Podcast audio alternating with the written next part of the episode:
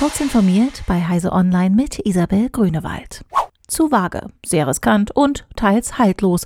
Das erste Urteil der Europäischen Datenschutzbeauftragten zum vorgesehenen Data Governance Act fällt nicht gut aus. Der Europäische Datenschutzausschuss und der EU-Datenschutzbeauftragte Wojciech Wieworowski fordern in einer gemeinsamen Stellungnahme umfangreiche Korrekturen am Entwurf der EU-Kommission. Sie vermissen in der Initiative demnach bereits grundlegende Regeln, um die Privatsphäre der Bürger zu sichern.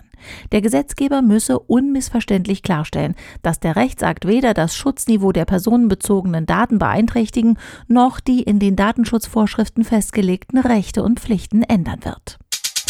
Dieselbesitzer, die ihr Auto erst nach Aufliegen des Abgasskandals gekauft haben, bekommen allein wegen des Software-Updates keinen Schadenersatz von VW. Volkswagen sei hier kein sittenwidriges Verhalten mehr vorzuwerfen, teilte der Bundesgerichtshof in Karlsruhe mit.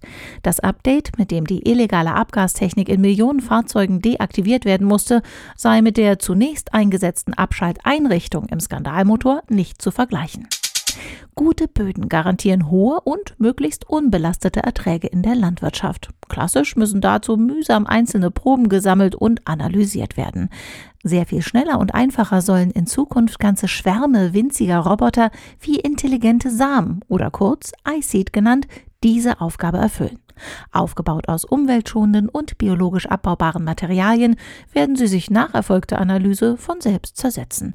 Dieses Ziel verfolgt nun ein europäisches Konsortium im Rahmen des Anfang des Jahres gestarteten EU-Projekts iSeed. Apple hat offenbar noch immer keinen Produzenten für sein erstes eigenes Elektroauto gefunden. Gespräche mit Fahrzeugherstellern, die die Fertigung für den iPhone-Hersteller übernehmen sollten, sind nicht erfolgreich gewesen.